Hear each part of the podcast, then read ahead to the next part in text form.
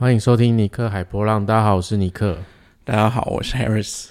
好的，我们这礼拜想要跟大家来分享的是呃 HBO 的影集啊，这部影集是你推荐我看的嘛？那这部影集的名称叫做《美丽心机》。哎，心计啊，美丽心机。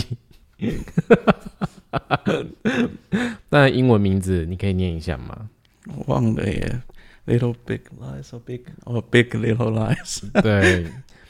那呃，为什么会想挑这部影集来聊？是大概稍微介绍一下这个影集的背景啊。那这影集的故事发生在一个叫蒙特里的一个地方，然后。就是很多家庭的组合成的故事，那绝大部分的故事主主角都是那个地方妈妈，地方妈妈的故事。诶，但是地方妈妈都非常的大咖，像是呃，诶，糟糕，我讲讲这些的演员名字我真的讲不出来，但是我大概知道妮可基曼，然后最近演《摩林秀》那个女生是呃瑞斯韦斯彭，然后还有演分歧者那个女主角。那个他叫什么名字啊？对，是不是？你是不是？因为你对他的印象就是什么 wood 什么的，我我对他的印象也是停留在一个，就是哎，他应该就是演分歧者那个女生，是令吗？是，是不是很难记得他？Woodley，对对，那。呃，主要就发生在这三个女生身上，因为第一季比较聚焦在她们身上。可是我觉得这故事比较有趣的是，呃，想跟大家分享的是，我们来聊聊关于皮中心这个能量中心的部分好了。你现在忘了介绍另另外一个人，谁啊？嗯，那个呃，女强人那个。哦，你说在里面叫罗拉的那个女生吗？她叫罗拉吗？她她叫她是罗拉邓啊，但是那里面叫罗拉。我看一下，呃，雷雷雷雷娜塔哦，呃，她就是演《侏罗纪公园》第一集那个女主角了。大家一定想说谁啊？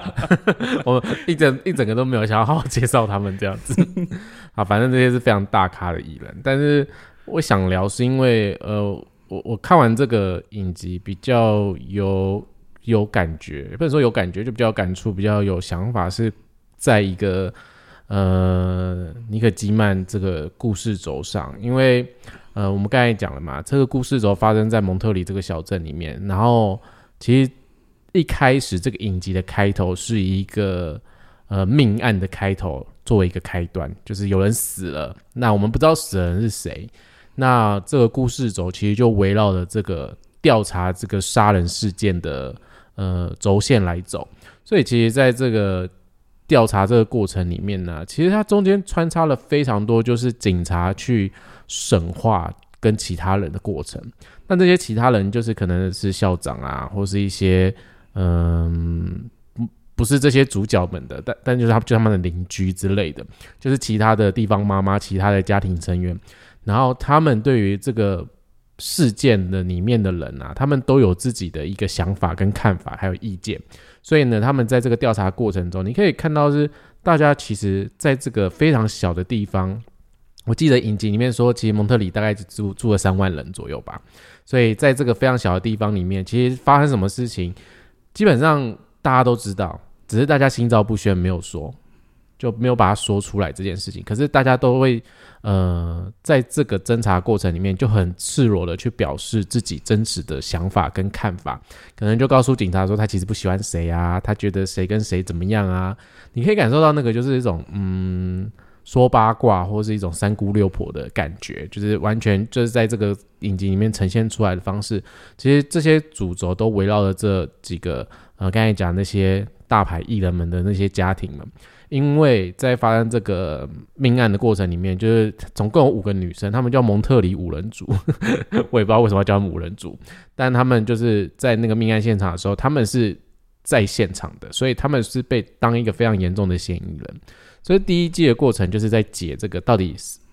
要告诉你们说到底谁死了，然后发生什么事情。可是他们就依序的去介绍这几个家庭背后的故事，所以里面呢，就是李可基曼他们家的故事是非常美满的家庭。因为李可基曼在这影集里面，她是一个非常女强人的律师的背景，可是她因为进入了婚姻关系，她呃为了她的诶丈夫啊，为了她的小孩走进婚姻家庭的时候，她放弃了就是做一个女强人律师这件事情。然后全心全意的就是想要怀孕，然后终于怀孕了，然后得到了双胞胎的儿子这件事情，所以她全心全意的去照顾她的小孩。那她的丈夫呢，就是非常容易出差，所以经常不在家，容易出差。我刚才其实讲到这里，我想说，我到底经常出差，容易出差，什么意思？哦，话已经讲了，没办法说，就是经常出差，所以。呃，这个故事走吸引我的过程是，其实这个蒙特里的小镇，每个人对于林肯基曼他们家庭是投射着一个非常，他们就幸福啊，非常美满，然后他们的性爱也非常的激烈，大家都知道他们性爱非常激烈，然后他们非常爱彼此，然后他们有一个非常看似幸福完美的家庭。我觉得看到这个家庭，我真的觉得这个家庭就是蛮可怜的，就是一种很像五爻被投射的感觉。就是所有的街坊邻居都会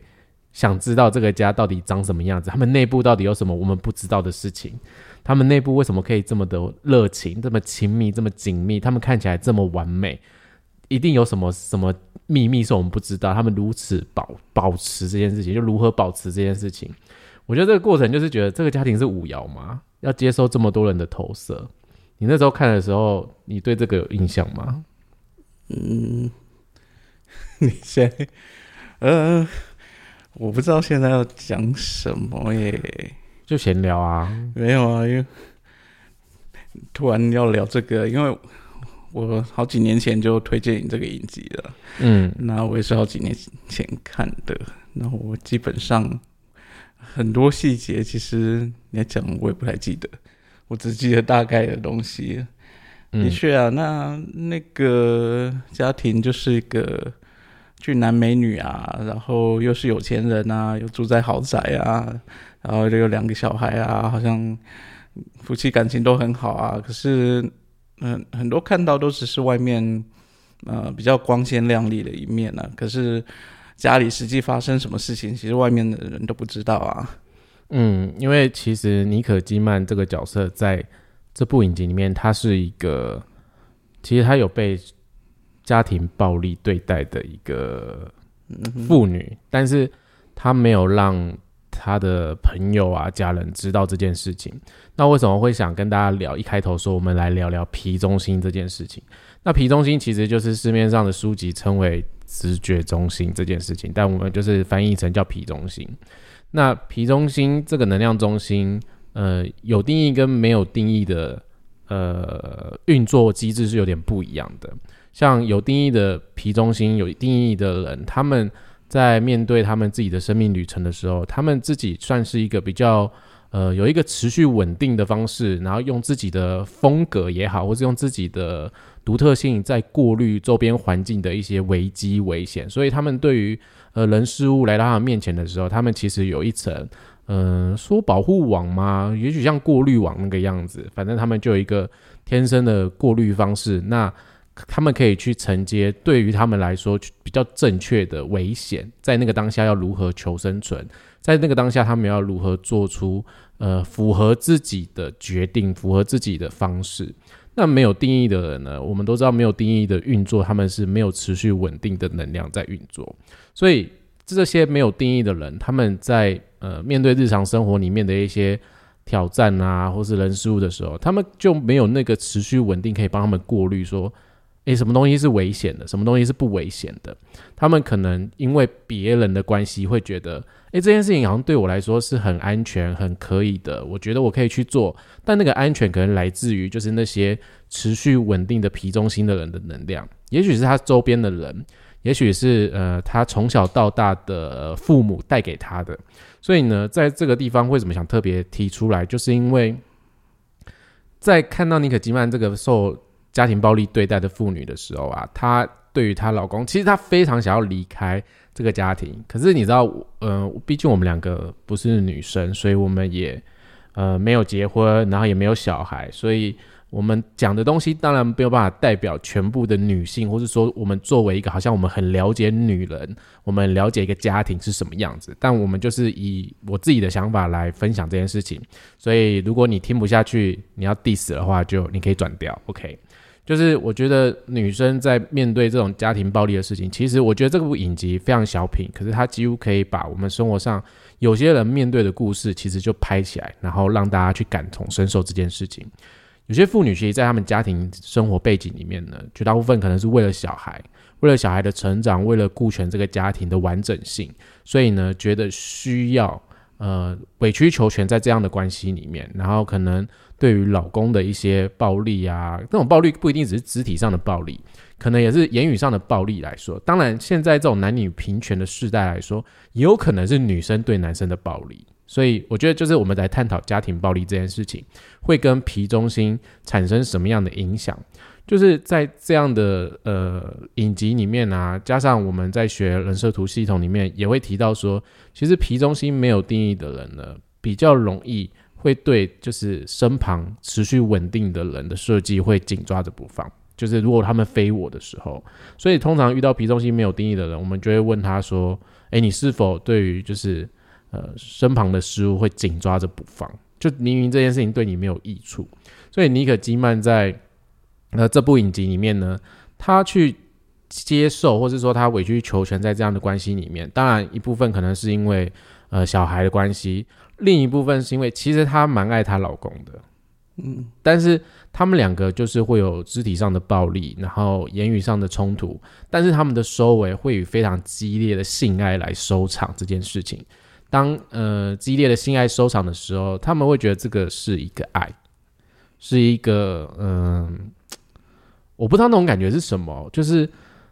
可能会觉得这是一种被认同，或者说这是我这么久，就是我我那么我我持续这么久的关系，或者说走到这里来不放弃的原因。所以在这么激烈的性爱里面，其实有点复杂。它那里面的复杂程度是，它包含了爱的感觉，可是它同时包含了愤怒，然后包含了就是我觉得有一些缺陷，有一些不平衡的感受在里面。因为其实前面提到说，尼可基曼这个角色是一个非常有能力的律师。那他在这个影集里面，就是有一幕是帮他朋友去，呃，协谈判也好，或协商，用这个字眼。那他就是着正式的服装去做这件事情的时候，其实他谈完之后，他蛮喜欢他自己现在这样的行为举止，他也蛮喜欢现在在做的事情。他觉得他找到了他的自信，因为他在他的关系里面，其实长期都受到了呃暴力，然后就是被约束这件事情，所以他没有办法。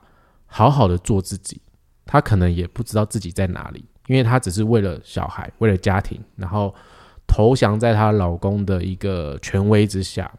其实，在这个家庭里面，里面我就看到了非常多人设图里面的元素，像前面刚才提到的，这个家庭里面承受了就是被许多邻居或者小镇居民们被投射的那种巫妖的感觉。大家觉得他们是一个很棒的家庭，他们觉得非常完美，像像国王跟皇后一样，然后小孩子长得也不错，然后有钱。该 Harris 讲的就是有钱的家庭，但是这背后里面其实这些家暴什么的是没有人知道的，就是这个家庭的背后其实是有问题的、有状况的，却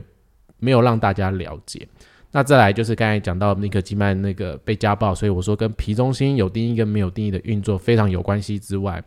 我觉得很有趣的是，她的老公，她老公真的蛮帅的，但是她老公有一个特质，然后我觉得很有趣的是，她老公觉得就是尼可基曼这个角色在家里要全然的支持我，就是我出去赚赚钱，我出去工作，我为了这个家我努力工作，所以我没有办法陪在我的小孩身旁，我没有办法看着我的小孩长大，所以你就是尼可基曼这个角色，你这个太太必须代替我。把这两个小孩看好、教育好，他们不可以交到坏朋友，他们不可以受到不好的对待。你就是代替我把这个家庭管理好、做好。所以，我们全然的就是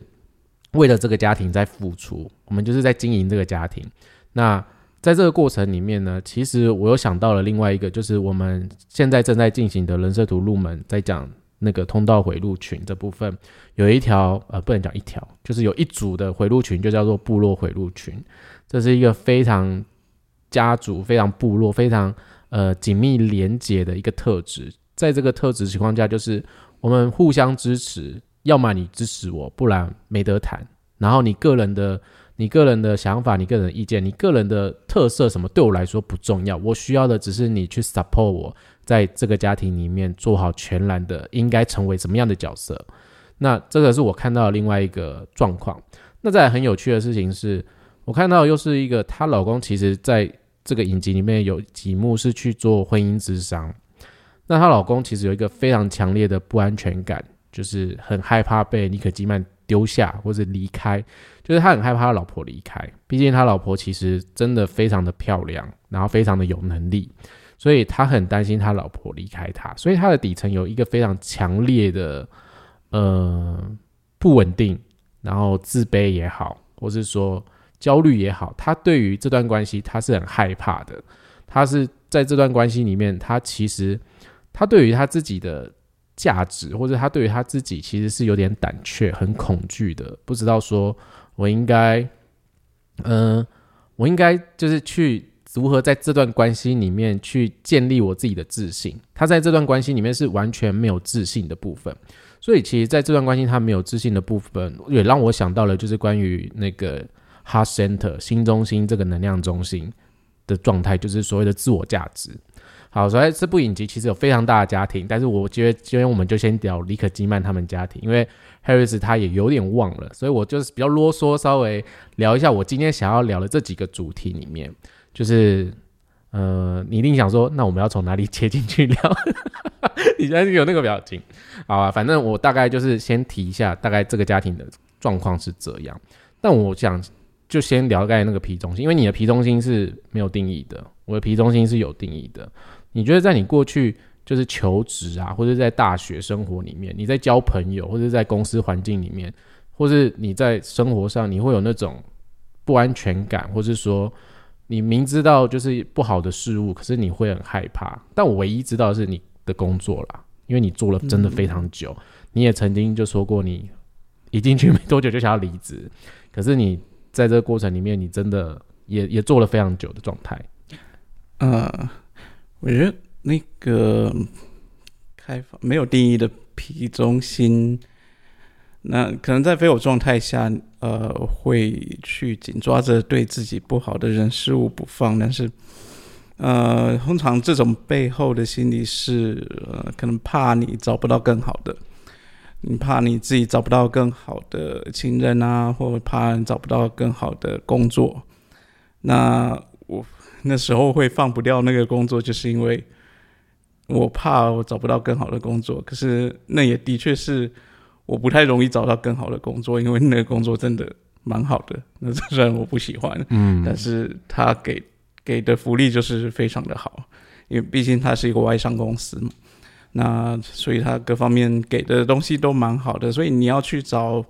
呃其他的本土公司类似的行业去做这个东西的话，你是不可能找到更好的。那那就是硬着头皮做而已。嗯，但是那个通常抓到抓紧抓着不好的东西不放，通常的背后是害怕找不到更好的嘛？那呃，就那出剧里面那个尼可基曼的这个状态的话，我我会觉得他除了有可能是皮中心开放的这个关系，但是另外其实我会觉得他也有部分在探讨说。呃，这个传统啊，或者是这个社会，呃，加在就是 给女人这个他们的角色定位是什么样子，然后给给了女人怎么样的一个束缚？因为我觉得，呃，尼可基曼会去承担这样的角色，毕竟他可能或许是他过去的。我不是说尼克基曼的里面那个角色就会去承担这样的角色啊，就是他可能是过去的教育形塑他成这个样子，或者是整个社会的氛围让他觉得，哎，女人就是应该是这个样子。因为你也提到说中间那个他去他呃，因为他已经不做律师的工作，但是中间因为他要帮个朋友去处理一些事情，所以他反而去做那一次的那件事情。嗯，然后他其实做这件律师的工作，其实给他感觉很好，而且应该是很有成就感。嗯，所以他在车上还跟他的朋友聊到这件事情，他觉得他他很喜欢这件事情。可是他另外一方面也有罪恶感，他会觉得这样他是不是一个坏妈妈？嗯嗯，我觉得这就是一个，这真的是在讲说这个社会加在女人身上的一个束缚吧。嗯，就是觉得我我要做好妈妈这个角色。嗯，那如果我喜欢我自己喜欢做的事情，那我是不是就没有做好妈妈这个角色？嗯，对啊，所以。我觉得他在这方面也有他的纠结，那所以呃，他在面对家暴这件事情上，或许也因为这方面的纠结。那除了我觉得他那个他的因素实在太复杂，他也有一方面他又很爱她老公，对，另外一方面他又他们又会有把那种很激烈的性误认为是一种爱 之类的，然后又有这种束缚在身上。呃，种种原因吧。那但是就是这些种种原因，但是他们自己本身也也有觉察到说这是有问题的，嗯，所以他们才会去找心理医生呢。但是就算他们去找了心理医生，我呃，我记得其中有一幕，我看到你在看的时候，我跟你说这个很精彩，你应该要看了。就是她老公，她是趁她老公出差不在的时候，她自己跑去找心理医生，嗯，可是这是不太。呃，正常不算正常，有点不合乎那个心理过程，因为他们应该是两个人一起去才对。心理智商是要辅导两个人，不能他自然突自己突然跑去了。嗯，然后他就在心理医生也觉察到一些，就是在他辅导的过程中，其实他也觉察到他们的状态应该是什么样子，他也觉察到他们可能有什么样的问题，他也知道其实他应该是被家暴了，但是呢，其实他。呃，尼可基曼在就是他那个角色在单独跑去找心理医生，他描述的过程中，其实他还会觉得一切都是自己的错，嗯，然后心理医生跟他点出来他的问题的时候，他还会去反驳，他还会纠正说：“哎，你不是应该要怎么样怎样才对嘛？”嗯，他还反过好像自己才是医生一样去纠正别人，去辅导医生，然后还说还会觉得哎。没有，我先生会打我，可是我也会打回去 之类的这样的话，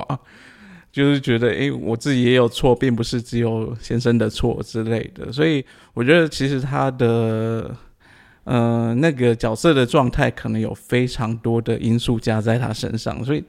他的确是一个蛮复杂的角色。所以那个。他也因为这个角色得到，诶，我记得是得到金球奖最佳女主角。对，诶，呃，对，对啊，所以，呃，他是有蛮多复杂的因素交杂，艾美奖，艾美奖啊，复蛮多复杂的因素交杂在里面。但皮中心没有定义这件事，也有可能是一个影响因素，让他会不知道，诶，这个这个关系很明显就有问题，他要赶快放掉，不要一直陷在里面这样子。嗯。我觉得就是在这个家庭里面，其实真的是保持着一个非常完美。因为其实尼可基曼扮演的那个角色，他们的家庭就是必须是一个最完美的形象，然后最有气质、最有教养的感觉。加上她老公真的是一个非常 hot 的外形，所以其实那个小镇也非常多的人就是喜欢她老公这样。但是在这么比如说这么会赚钱、这么光鲜亮丽的外表之下，可是没有人知道说她老公其实。是有暴力倾向的，然后其实这个故事其实有另外一个支线，那我不知道这样该不该讲，应该不会，我不会爆雷，因为反正我也没讲最后死的是谁，大家有兴趣可以去看。就是这个她老公其实在这个过程里面，嗯，有做了一件事情是非常夸张的事情，对呃其他的女性做了，那其实没有人知道，会觉得在这个温文儒雅或是有气质的情况下，这个男生应该是。呃，没有暴力倾向，可是就像我刚才前面有提到那个，呃，我我觉得先说，我要先说，我刚才有提到说，这个她老公给的行为举止有点部落回路群这个特质，但是不代表你有部落回路群，你就会这样子。我我先跟各位听众朋友分享这件事情。我会觉得他比较像你刚刚讲的，就是呃，他可能很很没有安全感。嗯，那我觉得其实，在第二季第二季的看得出来。有这样的妈妈，其实 会教导出来一个很没有安全感的小孩，其实也蛮正常的。因为他第二季，我补充一下，Harris 讲，他第二季就是这个男生的妈妈是梅丽史崔普演的，然后他是在第二季才出现的。那重点是，对，的确就像你说的，我觉得在这个，我觉得他妈妈演的就是有点咄咄逼人的个性。然后，我觉得那个我一直呃，就是跟尼克说。其实我觉得第二季还好而已，我很喜欢第一季，可是我觉得第二季还好而已。可是第二季，我觉得一个很大的看点就是梅丽史崔普的演技，我觉得他真的是神一样的存在。嗯，就是他把一个呃欧巴桑，嗯，演的就是表面上好像很很无辜、很很没有伤害性一样，可是他讲出来的话就是让你恨得牙痒痒的。嗯嗯，对对，呃，所以。嗯，的确，在我觉得在那个梅丽史崔普这个角色的成长下，这个家家庭成长下的确会让这个小孩非常的没有，就是没有自信或者没有安全感都有可能。但是，呃，的的确啊，就是造成他这样没有安全感或没有自信的情况下，有些人的确会可能就是用力量来解决。我如果展示我的力量，我我有力量可以压制你的话，好像我就可以控制你之类的，这样子，我会觉得有可能是这种感觉。对，但呃，这哦，这是你你对对个男生的样子。可是我看这个男生，我会想到是为什么我用部落回路群来形容？是哦，那个部落回路，我没有意见啊，你没有意见。那我那那我分享，我觉得为什么会这样想？是因为我觉得就是当呃。那个尼可基曼这个角色，她她愿意听她老公的话，就是其实你照她老公所做的方式，然后她一直很希望她老婆可以跟他讨论事情、报备事情，就是你一直要跟我告诉我你要做什么，你要去哪里，因为他很害怕他老婆离开他嘛，他就是对于他老婆的嗯。我觉得就是说，他的下一步要去哪，他要做什么，他会非常的焦虑紧张，所以他会更想要紧抓着这个关系。所以他在这个过程中就一直 push 他那个老婆，就是告诉他，就是你为什么跟你姐妹讲的事情你没有跟我说，我们小孩的规划你也没有跟我说。他一直很在意的就是为什么你都不告诉我这个家的一切，我不是这个家的一份子吗？你是不是把我排除在外？你想要独享可能这两个小孩的成长啊？你想要独享就是带这两个小孩去学校，然后其他家长投射的眼光啊，去引咎于这件事情。就是她老公其实有讲过类似这样的台词的时候，我就觉得哇，这真的是一个他觉得我们是一家人，我们是一起的，我们就是 together。所以在这个强劲，我用强劲是因为我觉得这是非常黏腻。就像我前面讲的，他们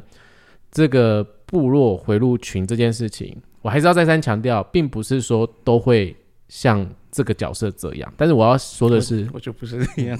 对，因为 Harris 就有这样这个通道，然后他有这个回路群。可是，并我们在聊的是一个，就是关于支持，这种支持是双向的。然后，关于就是呃，一个家、一个部落里面，或是一个家庭里面，我们要如何去呃 support 彼此。可是，在这个 support 的过程里面，其实就会产生很多的怨言，就是。呃，我对你照顾这么多，我付出这么多，然后你为什么没有做到我要的？然后就会成为一个冲突点。因为我记得这个电影集里面有一个台词很经典，我忘了，就是我说我忘了，是我没办法。不是，我记得有什么经典，我忘了。我说我忘了细，我忘了完完整是什么。可是我大概描述就是说，她老公就说，就是我常常出差在外面工作赚钱，所以。对于我来说，我我错过我的小孩成长，那他就跟林克基曼说：“你就是要代替我，好好的去监管这两个小孩，去要求他们，不要让他们交到坏朋友，不要让他们学坏。你就是要代替我去照料这两个小孩。”等于说，这对我来说有一种哇，就是为什么会有这么大的期待，或是这么大的压力在尼克基曼身上？这样自己好像根本不用负责任一样。嗯，就是这是一个角度。你 只因为只是因为你要出差，所以你好像不用当爸爸，你完全不用负起爸爸这个责任，你不需要负起教小孩的责任一样。嗯嗯。但他就把他辛苦出差，我为这个家庭的付出转换成就是对等的事情，就是你必须把这个家庭的小孩或者所有的一切打点好，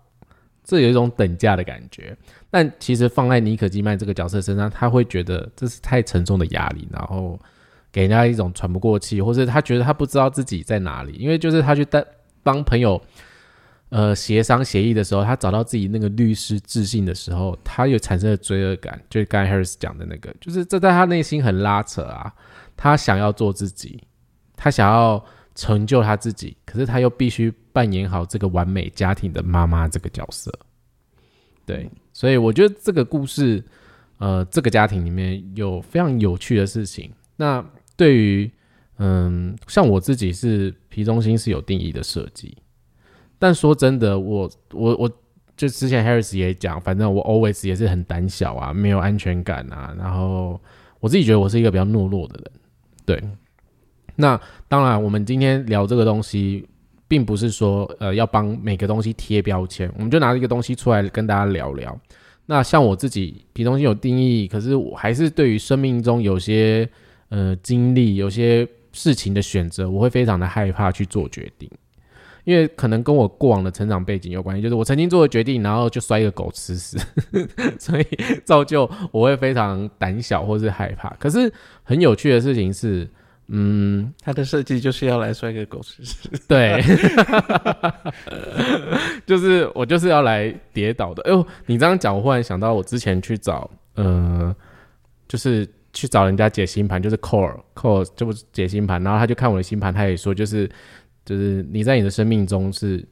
要逆风而行，就是你就是必须在逆境中成长。有些人可能在顺境中他会成长，他可能会得到更棒的东西。可是他说我不是，我就是要在逆境中成长的。然后就跟我说，就是反正你人生都要摔得狗吃屎，就类似这种说法。就是那你为什么不现在就出发？就你在你在等什么？就是 What are you waiting for 那种感觉。然后我就觉得啊，你在等什么？呃，占星这样告诉你。呃，人设图也这样告诉你，那你在等什么？I don't know，我不知道我在等什么，我在等安全的那一天，然后又回到又回到乖哥，就是小乖讲的那一集，就是可能等我死了那天才安全吧。所以的确啊，就是呃，对于像我皮东西有定义的人，其实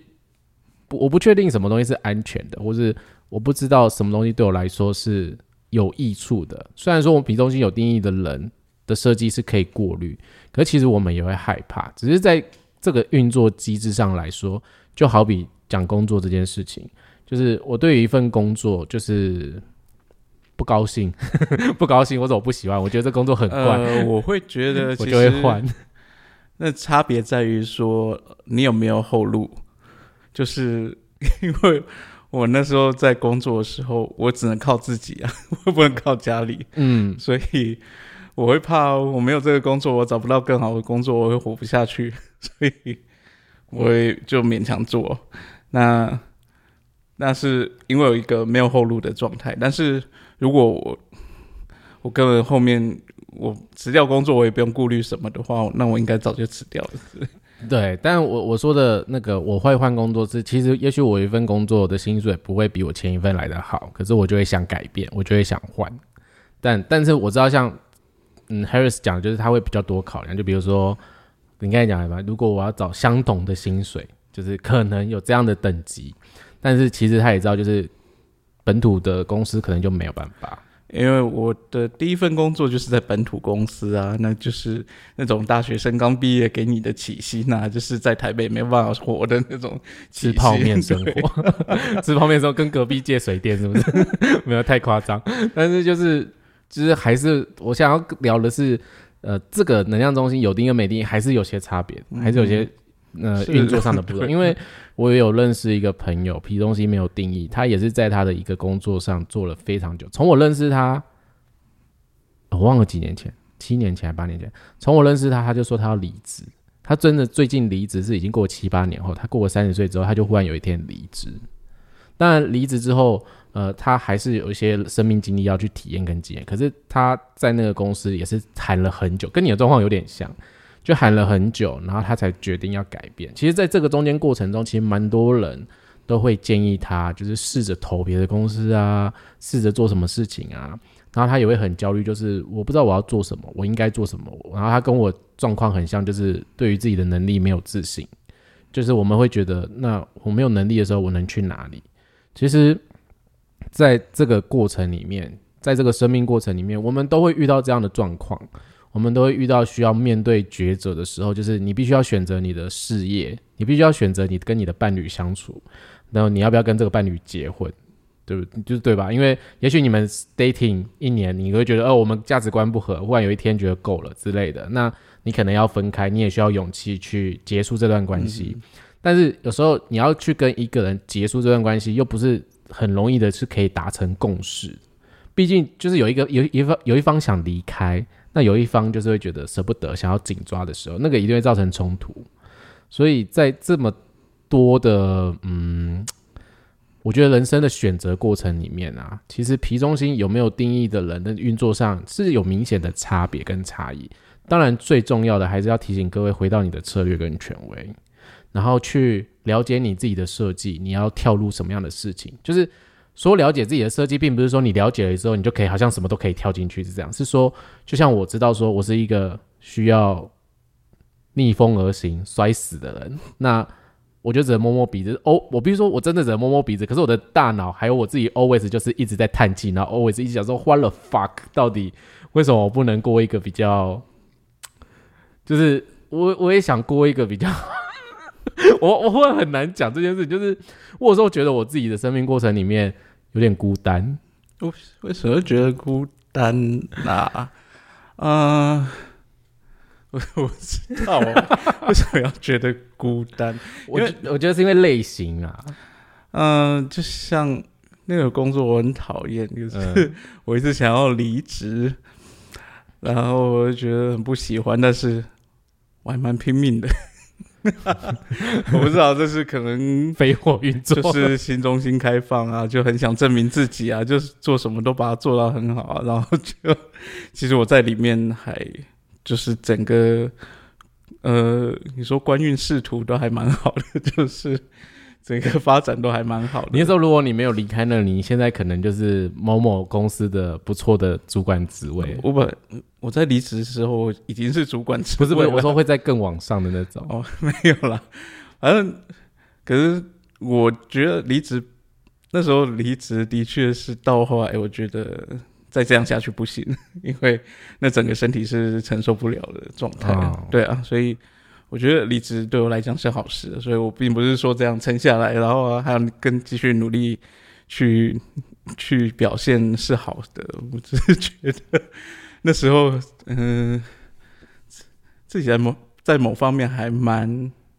呃，算你要说认命嘛，就是。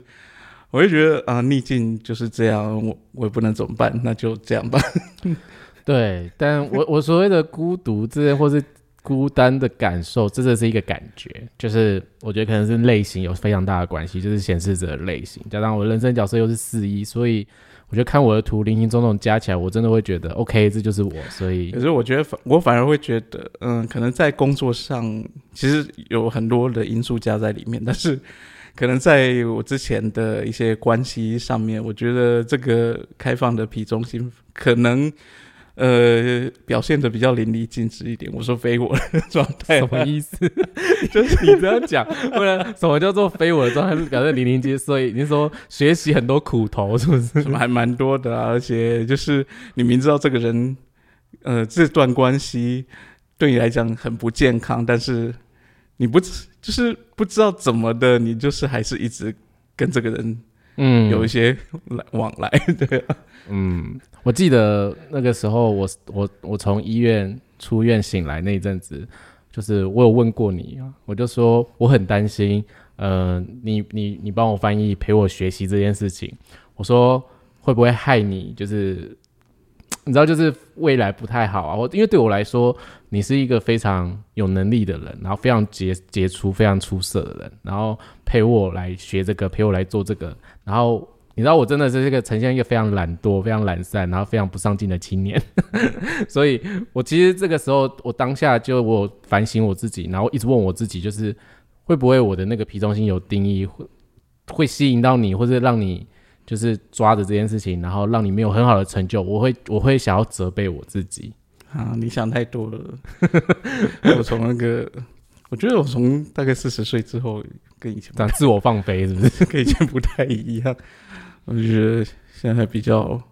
开心，做真的做自己吧。对啊，嗯，我觉得在非我的情况下，就像你刚才说，以前很拼命工作，你的身体其实会告诉你你在勉强你自己。嗯嗯，对。我觉得在这部影集就《美丽心计》这部影集里面，所有的家庭，我们虽然今天只讨论尼可基曼，但是里面其实所有家庭看似非常完美，但其实里面都有非常多的状况。然后每个家庭都这样啊，对，每个每个人的人生课题就一定会有挑战跟拉扯嘛。然后每个家庭也会有自己的难题，就是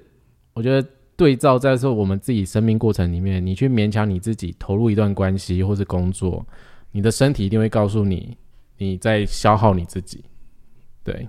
因为，嗯，我觉得人设图系统其实某个程度上也是告诉我们，嗯，我们的生理机制嘛，对吧？嗯，对，所以那你现在也不能说你现在比较快乐嘛？我觉得有啦，比较嗯自在一点吧，就不用在大公司的那个环境之下，嗯，因为你之前做甜点就是烘焙那时候，我也觉得你过得还蛮快乐的，有吗？我说学啦，开店学的过程，开店例外，因为开店我觉得 开店那时候你没有很快乐，我有看过，OK，我觉得那个并不是一个很快乐的样子，对我觉得那是一个压力。学过学东西的过程还蛮快乐的，嗯，对，我还蛮喜欢学东西的，学各种奇怪的事情，嗯，不予置评，对，反正什么意思不予置评，就是你真的很喜欢学很多东西啊。但这这这个对投射者来说是好的啊，嗯，而且可是我觉得我有一个状状状态状态。状态，我有一个状态有趣是，我常常状态，反正我年轻的时候就是看到别人学什么，我就会很想要学，我就会很想要也想说哇，我拥有这个技能多棒，然后这个跟我的设计里面有非常大的关系，因为我的桥接闸门就在十六号闸门，就关于技能跟热热忱这件事情，所以。我真的年轻的时候，只要看到比如说会摄影的，然后可能会嗯写写写写诗词的，或者会音乐的，或是很有音乐品味的，或穿着打扮很好的人，我都会很想要跟他们学习，然后我都很想把这个技能学下来，然后我就非常的天哪，你 我知道你中间形容了很多都是关于品味这件事，品味是。不是一种技能，好吗？你你先听看看，就知道我以前多荒谬。就是我真的会很想要这件事情，就是学好，就是哇，我要如何摄影，然后拍一个比较意境的照片，或者我要如何写一个东西。然后我要如何传达出自己的特色？反正就像你说，这可能哎，你没讲，我还没发现这跟品味有关。品味是每个人都不一样，你你会喜欢什么样的风格也不一样，你为什么喜欢什么样的音乐也不会是一样的。你要你要说喜欢哪种音乐会比较有品味吗？这不太不太好。我们就年轻不懂事又非我啊，就想证明自己价值，又想要找到自己的生命完整性，就是一直觉得哇，我我可以做这件事情。可是你知道这个过程很痛苦，就是。你学的是不像，就是你你根本没学好啊！你做三分钟，你就觉得你学的什么东西？没有，我是说学去找自己喜欢的东西吧。我花了很长很长的时间在找我自己喜欢的东西，然后我有一阵子就是逃避到，就是完全沉浸在虚拟世界，就是网络游戏世界。因为我前昨天我们上完课，有学生问我说，为什么我们知道那个社群软体这个平台？嗯。我忘了叫 Discord，对，那就是他就问嘛，我说这个是我之前打电动的时候跟朋友有时候会用的语音平台，所以我知道这个东西很久了。其实就是那个过程里面，你要找自己喜欢的东西，然后你又找不到，然后你又会非常厌恶你自己。怎样？竟然把我人生当笑话看，是不是？我们先撇除技能跟品味这一块，品味是比较好找的吧？你喜不喜欢什么东西？你应该很清楚啊。你喜欢什么样的穿搭？风格，你喜欢什么样音乐风格，你应该自己很清楚吧？哎，我觉得对于居中心没有定义的来说有点难呢。我居中心也没有定义，但是我还蛮清楚。没有没有，哎，我认识你这么久，你从我刚认识你到现在，你基本上都是这样的打扮呢。啊。等一下，我没有在追求打扮 呐，但是 放错重点是不是？对啊，我没有在追求我穿什么衣服这件事，但是我会很在意我听什么音乐这件事情呢。呃，我没有，我就是那阵子流行什么就听什么，所以。所以你要说我的穿着品味，我说我我穿着本来就没品味，你是要评 评论什么？不会啊，我觉得不会到没品味，就是是还是还是干净舒服的那一种啊，就是这样子。因为衣服对我来讲，就是因为你有看过我穿过很花俏衣服的样子啊，我是近年来才开始转变。我又不出门，我穿花俏干嘛？哦，对啊，一个我衣服重点只在于舒服就好了，一个都宅在家的人，OK。好 发也算了，反正就是以前会这样子啊，就是不懂事，然后就很活得非常的那个扭曲，对啊。但人家心想说：“天啊，这这个人到底是以前怎么德行？”没有，可是那刚是讲品味，那关于技能这一块，你当然你想要知道自己究竟真的喜欢什么东西，或许你真的是需要去尝试过很多东西，你才会找到你。你真的喜欢什么东西？那其实我也学过很多东西。你说的摄影我也学过啊，真的。然后，嗯，烘焙学的嘛，然后 什么？然后我们要做网站，我还去学。我要我要跟大家讲说，二爻这件事情有多天生好手，多厉害。我告诉你，我旁边就做了这样的人，就是 Harris 学东西，他刚才讲的那些东西，他都表现的非常好，而且都有都有他自己的，就是。哦，我不会讲诶，你就觉得这人到底怎么摸的？他通常摸一下东西就用好了。对，但是如果你要说，哎，那你教我，但是你知道这个状况就会有点尴尬，就随便摸，是不是让人家生气？我觉得我听了一个会让人家生气，说什么叫做随便摸？就是去玩一下就可以了。然后另外一个是。呃，我觉得这跟我设计也有关系吧，就是有那个专注细节那一块，嗯，就是嗯，我也呃，我想到一个蛮有趣的例子是，就是那时候在上烘焙课的时候，那烘焙其实他上课过程都是老师会示范一次怎么做，然后之后再我们自己实际去操作嘛。那老师基本上每个步骤，然后该注意什么，其实他都会讲，然后怎么什么手法啊，怎么样，他都会很仔细的讲。呃，但是我我不知道怎样，我就觉得我听过一次，我会记得这些细节，然后他重点哪边要注意什么，我都会记得。但是很多时候就是可能老师讲解完，然后很多大家一起开始做的时候，就很多人就把它做出来，不知道是什么东西。就是老师讲过哪边要注意的细节，他的就是没有注意到。那好像我，我觉得蛮像我的。所以我觉得那可能跟的确跟设计有关系吧，就是那些细节就是会去听到，而且你会去记得。所以你知道，每个人的设计真的有每个人该做的事情，不要勉强啦！我现在进入一个就是算了，随便，不要勉强。然后呃，所以我是说，那个你想要找说你喜欢哪一个技能，你当然是要去多方尝试。我也不会说呃，我学过那么多东西，每一样都是我很喜欢的。我只是说，哎，我会做这个东西，但不一定是我想要拿来当工作做，或是我每天都会。呃，有些人就是真的。爱摄影，爱到说他每天起，可能每天起床就是背着相机出门，到处去拍东西。我还没到那种程度啊，对啊，对，反正所以你还是多方尝试是有必要的，啊，你才有可能找到你真的可能非常喜欢的一个东西。对，其实 其实接触人设图系统，我昨天也在课程里面讲，就是其实我知道的时候在二零一三年，但我从来没有想过它会成为一个呃，我可以拿来成为一个技能，或是所谓的工具，然后可以像现在这样子跟大家做分享，然后成为一个生活的方式。那对我来说，嗯，我不知道哎，我我觉得我坦白讲一件事情，就是我觉得我学这套工具反而是只是在照顾我自己，或者说疗愈我自己。但有时候，有时候跟听众朋友们说要认识自己这件事情很重要，是因为我觉得就我自己过去就是你知道，就是像你说跌的狗吃屎那个样子，在跌的狗吃屎的时候，其实你内心会非常的脆弱，然后你会非常的软弱，然后你会听非常多人告诉你的意见啊、方向啊，然后告诉你自己的自我价值。然后你你也看不起你自己，其实这都是我过去真的自己的生命经验。然后你也会非常不喜欢自己，你会觉得自己怎么那么的不老用，就是你怎么会这样子？所以我从来没有想过，呃，我可以跟大家就是连接，透过这个工具去告诉每个人，如果你有兴趣想接触的话，就是你其实是有力量在自己身上的。